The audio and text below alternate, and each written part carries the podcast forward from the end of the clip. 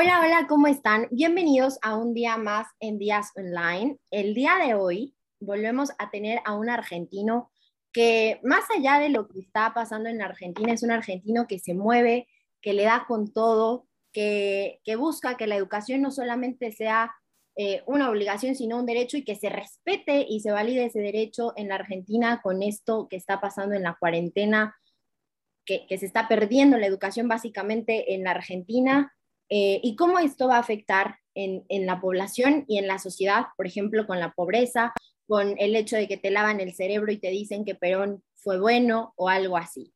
Eh, es algo que, bueno, muchos pueden decir, bueno, Norma, es en Argentina, en México, ¿qué? En México también pasa, las escuelas están cerradas, ¿qué está pasando con la educación? ¿Cómo es posible que estemos dejando un derecho así de básico sin, sin moverle, sin nada, y nos opongamos a que regresen los niños a la escuela?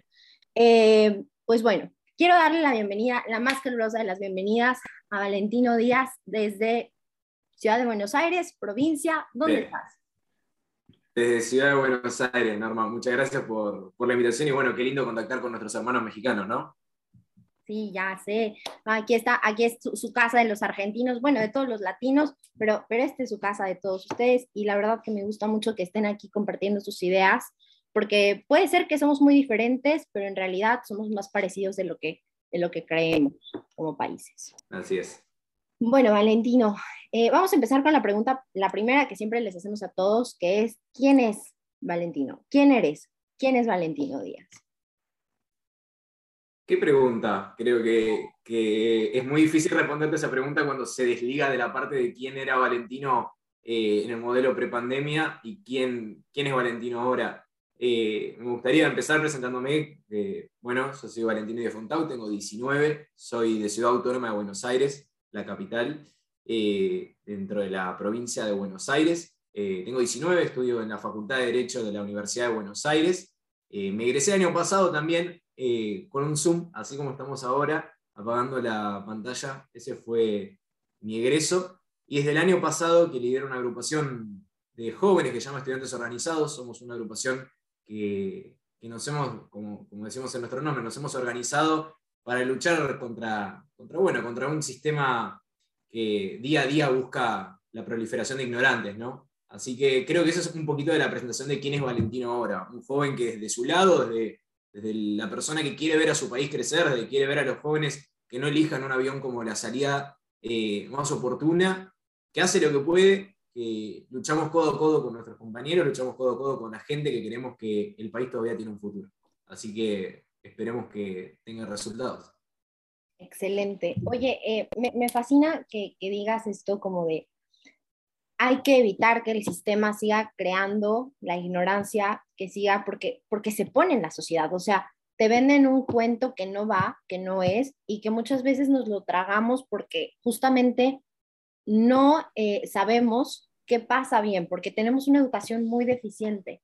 Eh, hace unos días, creo que ayer fue cuando vi que había una maestra, en, creo que en la UBA, que empezó eh, en la Universidad de Buenos Aires, que empezó a decir un montón de cosas y, se notó que era un adoctrinamiento.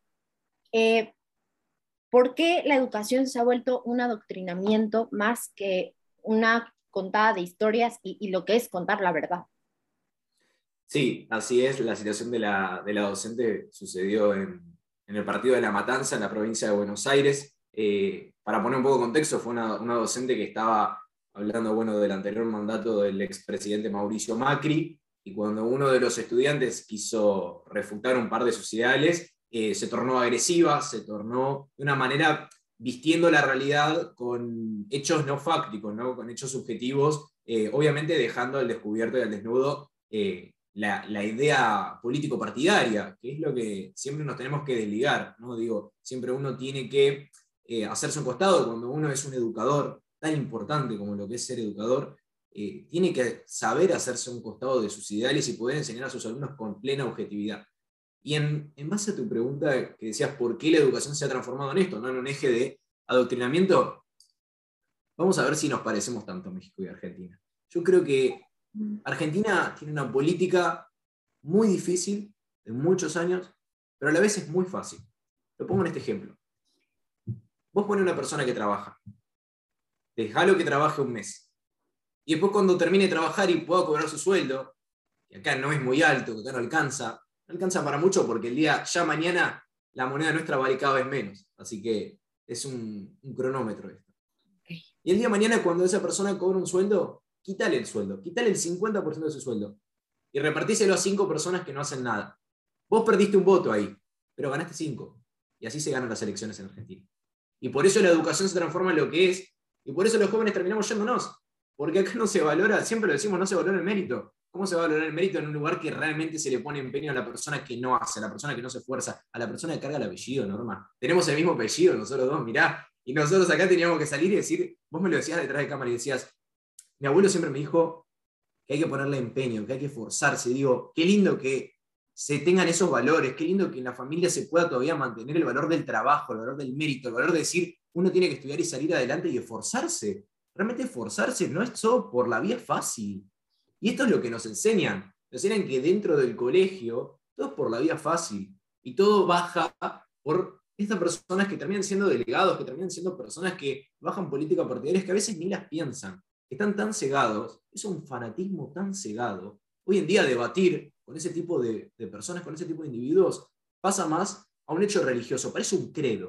Es así, si vos, vos tenés que poner a debatir a este tipo de persona, ponerlo a debatir con un cristiano, con un judío, con un musulmán, porque es un credo, es una religión. Es una religión. O sea, se pierde todo tipo de lógica, de hecho fáctico, de objetividad. No se puede hablar.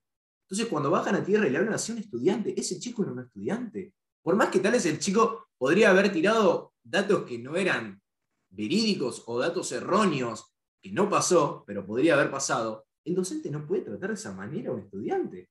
Digo, ¿en qué país estamos si el educador le pone ese empeño a hablar a un estudiante? Y así es como termina la educación, que está en decadencia. Y lo único por lo que nos terminamos enorgulleciendo todos los argentinos es porque después aparece el ranking de universidades y UBA termina estando entre las mejores de Latinoamérica, pero UBA hoy tiene las puertas cerradas. UBA hoy festeja sus 200 años y tiene las puertas cerradas. Así es como terminan educando a los chicos.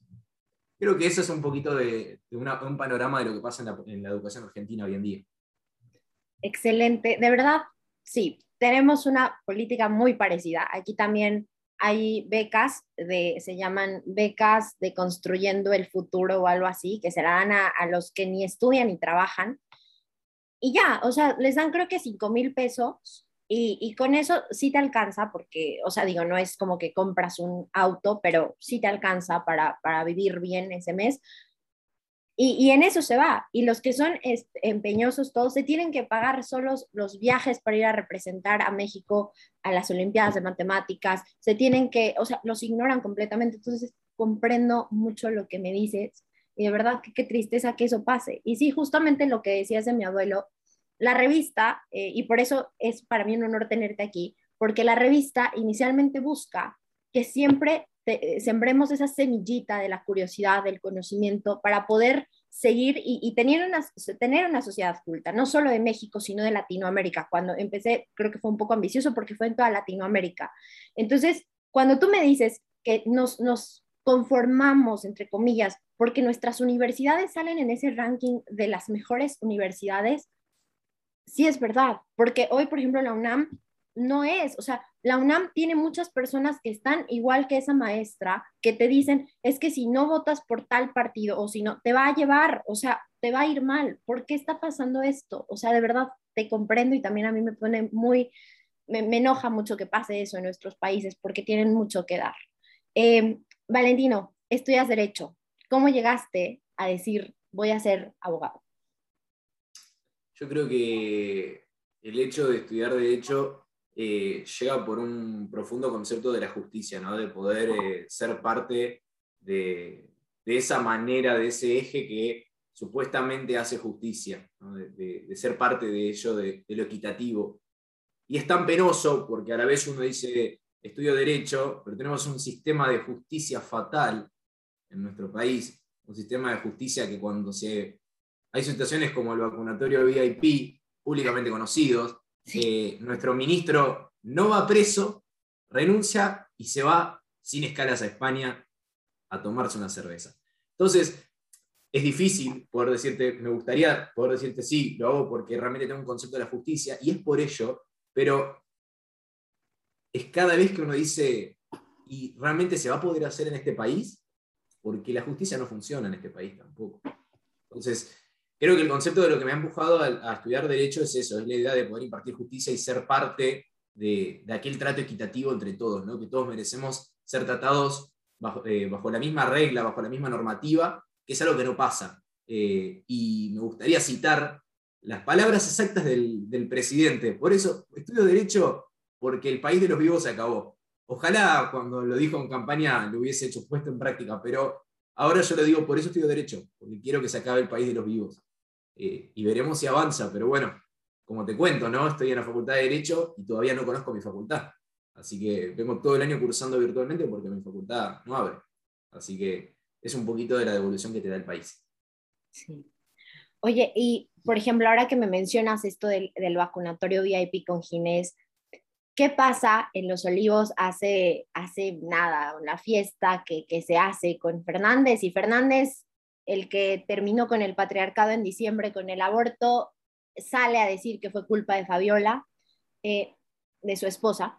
Eh, ¿Qué pasa en ese momento por tu cabeza de decir, bueno, a ver, me cerraron las escuelas para no contagiarnos y todo, y este tipo está haciendo una fiesta muy libre, el presidente, porque es el presidente? ¿Qué pasa por tu cabeza en ese momento? Me gustaría decirte que me sorprende, pero no, porque si analizamos un poco el plano de lo que fue desde marzo de 2020 hasta la actualidad, en marzo de 2020, como todos saben, acá en Argentina se suspendieron las clases presenciales eh, y se mantuvo así una, una periodicidad bastante extensa.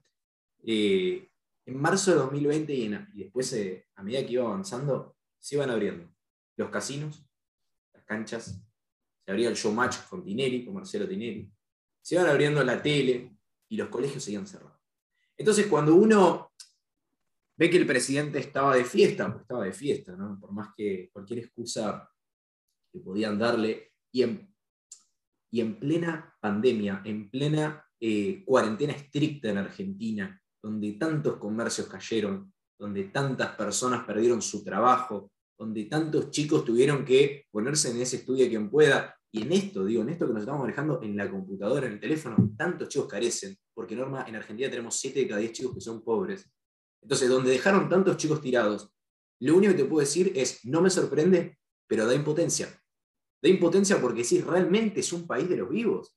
Realmente es el país donde hay unos que tienen unos derechos y hay otros que tenemos otros derechos. Entonces, ese es el trato que te hacen sentir.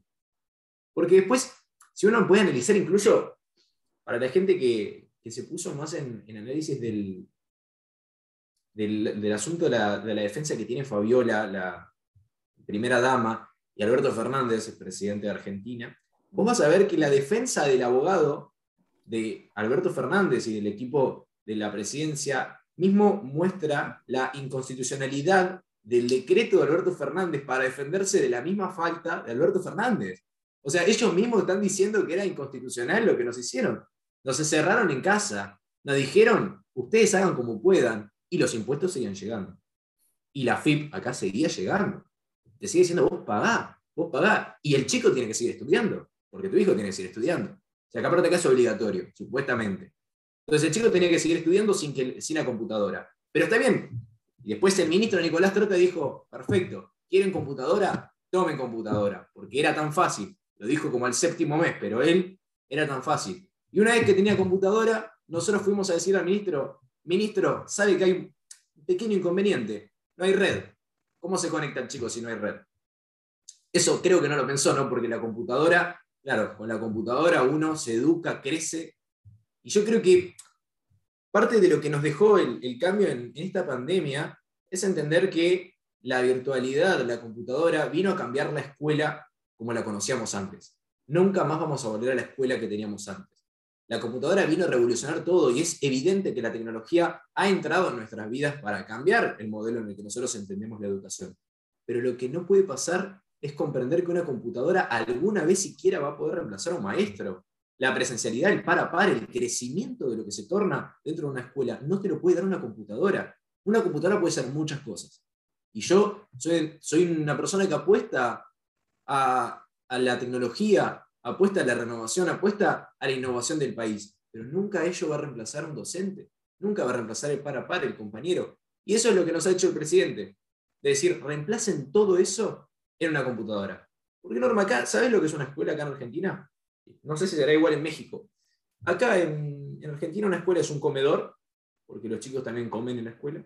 Acá en Argentina es el acompañamiento psicológico, porque acá también eh, tienen ese acompañamiento pedagógico todos los chicos. Acá en Argentina, entonces, el docente ya no es más docente, el docente es niñera, el docente es psicólogo, el docente tiene que ser docente, a veces el docente tiene que ser víctima, porque muchos docentes son víctimas también de sus mismos compañeros que predican esta palabra del adoctrinamiento.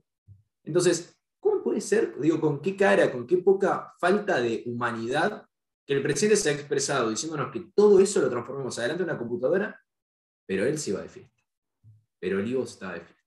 Eso es lo que siento, impotencia. Sí, no, bueno, oye, eh, hablando de la pobreza, yo creo que también mucho de este eh, falta de educación y lo que me dices de que siete de cada diez niños no tuvieron una computadora, hace que la sociedad siga siendo ignorante y que siga existiendo muchísimas deficiencias y que todos quieran salir de Seiza. O sea, de verdad, qué mala onda que, que, no se pongan a pensar. Y eso que dices de que hay personas de primer nivel, segundo nivel, o sea, claro que sí. Porque yo recuerdo eh, cuando falleció Maradona, yo sentí una impotencia tremenda porque dije, oye, ¿qué onda con esto? Yo ya empezaba a enterarme un poquito más de, de Argentina, de cómo estaba. Todos, o sea, les valió la cuarentena, no les importó, salieron a despedir al gran ídolo. Y, y los contagios bye, ¿no? O sea, como que no importa, mientras la gente se moría de hambre, le cerraban los negocios, le cerraban las escuelas, los niños no aprendían, de verdad, creo que no, no está bien y, esperemos que hay un juicio político y según ahí ya eh, está imputado, ¿no? Eh, Alberto Fernández, ¿crees que pase? ¿Crees que vaya, que, que se tomen medidas y sanciones de verdad correctas o no va a pasar porque es Alberto Fernández? No, no va a pasar, no va a pasar. No va a pasar porque es la gente de primer nivel. Y a la gente de primer nivel no la toca nadie. Ni la justicia, ni nadie. Así que no va a llegar a nada. Lamentablemente va a pasar como pasaron tantas cosas, como te digo, como pasó el vacunatorio VIP, como pasan tantas situaciones que uno dice, yo no puedo creer. Eh, el presidente cuando, cuando salió de Olivos y se equivocó, hizo una conferencia de prensa y él dijo, con el dedo acusador, yo admito mi error yo admito mi error porque tengo los pantalones para admitir mi error. Yo en menos de 24 horas salí a admitir mi error. ¿Qué hizo la gente? Se levantó y le aplaudió, porque un presidente nos pidió perdón por haber roto la misma cuarentena que él impuso. Y se levantaron y le aplaudieron. Entonces, no va a llegar nada. Lamentablemente no, no va a llegar nada. Bueno, oye, y por ejemplo, hay muchas personas, aquí en México también, y supongo que allá también, que dicen, bueno, pero es que no pueden abrir las escuelas porque van a haber contagios, porque van a incrementar, porque los niños se van a morir, porque no sé qué. ¿Qué les dices a esas personas de, para, que, para que puedan comprender un poquito de por qué se necesitan las escuelas ya abiertas? Yo creo que primero partamos de la lógica. Eh, cualquier hecho que se pronuncie eh, a favor de el sentimiento se está apelando a una falacia de apelación a la misericordia, ¿no? Cuando se dice de, no, no podemos ir a la escuela porque vos vas a matar a, o, se va a quedar internado, que lo han dicho tantos legisladores de nuestro, país, eh, y eso es una, es una clara falacia cuando te comportás diciendo, lo van a matar. Acá en Argentina, eh, los, los mismos datos del ministerio se han pronunciado con un 0,16% de los estudiantes contagiados y un 1,03% del personal docente y no docente contagiado dentro de las escuelas realmente las escuelas no contagian y no podemos ser selectivos en nuestro nivel de contagio. Digo, ¿cómo vamos a ser selectivos como decías vos? ¿Cómo es que entonces las escuelas contagian, pero Maradona no contagia? Entonces las universidades contagian, pero cuando gana Argentina la Copa América, no contagia. Entonces no podemos ser selectivos y si vas a ser selectivo, digo, y si uno maneja el nivel de hipocresía para ser selectivo, sé selectivo con la escuela, con la educación. El problema en Argentina es que como la educación es una apuesta a futuro, como lo que le apuestan es a la juventud, y ellos no le quieren apostar a la juventud, ellos le quieren apostar al bolsillo. Como hay que apostarle a la juventud y como realmente la educación es algo que lo vas a ver a largo plazo, entonces no apuesta. Y la gente que dice que las escuelas contagian, primero validemos los datos, chequemos los datos que están mismos dados por el Ministerio de Educación de Nación, que hoy está el ministro Nicolás Trota del espacio del oficialismo. Eh, y segundo, que si hay que abrir algo, hay que abrir las escuelas. Digo, es claro, el cambio como país tiene que empezar porque sea uno del espacio que sea, no puede debatir si los chicos tienen que estar adentro de las aulas o no. La educación es esencial, es algo que se ha hecho un concepto acá en Argentina, en un momento se han puesto esenciales y no esenciales. La gente esencial iba en transporte público, la gente esencial podía salir a la calle en distintas horas, los no esenciales no. ¿Cómo estábamos los estudiantes? Éramos no esenciales. Pero Tinelli era esencial, ¿eh? pero los chicos no eran esenciales. Entonces, si alguna persona cree que realmente la escuela no tiene que estar abierta, lo único que le pido es que vaya a una escuela y se lo diga a un chico y una madre. Para que vea lo que es la reacción. Para que vea el futuro que está arruinando ese. Si una persona puede manejar el hecho de mirar a un chico a los ojos de una madre y decirle, tu escuela tiene que estar cerrada, vos tenés que perder el año, y se lo puede explicar, y puede manejar esa falta de humanidad, entonces yo creo que con esa persona ya no tengo nada más que hablar. Oye, Valentino, yo te noto y eres súper enérgico, súper consciente de lo que estás diciendo, lo, lo, reafirmas y lo llevas a la práctica, tus ideales. ¿Quién es el que te mueve o, por qué, de dónde sale eso para poder sacar todo lo que tienes y hacer el cambio en tu país? Uh. ¿Quién es el que me mueve? Eh, nosotros en Argentina, en la Vuelta de la Democracia en 1983, tuvimos un presidente, Raúl Alfonsín, y Alfonsín, más allá de que uno comparta más o menos ideales con, el presidente, con el expresidente, tenía una frase muy, muy icónica que marcó mucho en Argentina. Alfonsín le decía, mi consejo para los jóvenes es que sean ideas y no hombres. Yo creo que uno, como joven, siempre tiene que seguir la idea del cambio, la idea de la renovación, la idea de la mejora, del crecimiento. Lo que me motiva día a día es ver, no justamente lo que podemos hacer, es lo que no se está pudiendo hacer. Digo, hay gente, en Argentina hay gente que se va porque no hay posibilidades y la gente que se queda es porque no hay posibilidades. Digo, los que nos quedamos no es porque somos todos de clase alta, ese, ese primer nivel del cual se cree en Argentina. No, no. Eh, la gente que nos quedamos es porque no hay posibilidades, pero alguien tiene que quedar a cambiarlo. Por eso es que uno se mueve. Porque ve a los costados, hace falta no ser tan egoísta y no, no hay que mirar siempre adelante y mirarse uno al espejo. Mirá a los costados, mirá al otro, mirá el que es tu par, ¿Cómo puede ser un chico que tenga mi edad, 19 años, y tal vez el chico está trabajando para mantener a toda la familia y no estudia, no va a la facultad, tal vez ni terminó el secundario, hay chicos que no saben leer? La Matanza, en el partido de La Matanza, el mismo donde está esta docente, nosotros desde la agrupación que lidero estudiantes organizados, con la coordinadora de, de La Matanza, fuimos a preguntarle a los chicos de los comedores si sabían el abecedario. No sabían el abecedario. Por eso es que uno se mueve. Digo, preguntalo, escuchalo, abrite un poco, digo, salí a la calle, no importa, no te sepa, incluso vos, Norma, digo, sin saber las calles de Buenos Aires, caminá y escucha. Vos sacate los auriculares y escucha. Por eso hay que hacer el cambio. Por eso realmente uno tiene que salir y hacer las cosas bien, porque la gente lo necesita, uno lo necesita para seguir viviendo acá. Excelente. Oye, Valentino, ya para cerrar, ¿qué le dirías a las personas que quieren decir algo, a los jóvenes que quieren decir algo o, que quieren hacer el cambio y no se animan? Primero que hoy en día nos damos cuenta de que esto es más grande que nosotros. Siempre entendamos que es más grande que nosotros. Porque ¿qué es esto? Digo, ¿qué es este Zoom? Este Zoom, para uno será Norma y Valentín. Para mí es México y Argentina. Digo, es una locura lo que estamos moviendo. Es realmente una locura. Y para México, para la gente de México, para mis compañeros, para la, para la gente, para mi gente, la que, los vecinos, el día a día, va el mismo consejo. Salgan a la calle. Salgan y alcen la voz y sin miedo. Y si hay que equivocarse, nos vamos a equivocar, pero que sea probando. Que no sea quedándonos de la casa teniendo miedo de equivocarnos.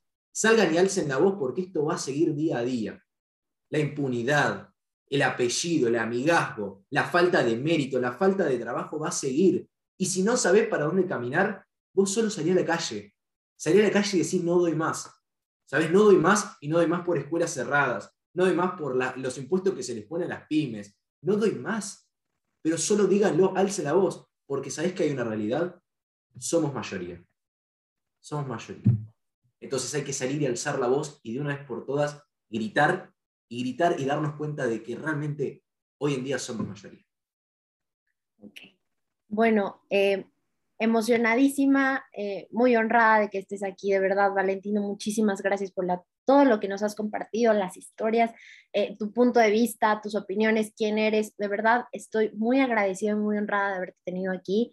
Eh, esperamos que se repita y, y pues nada, muchas gracias por hacer el cambio y muchas felicidades, sigue así y esperemos que se abran pronto las escuelas en toda Latinoamérica porque nos hace falta regresar. Esperemos que sí, Norma. Ya nos vamos a estar viendo de vuelta.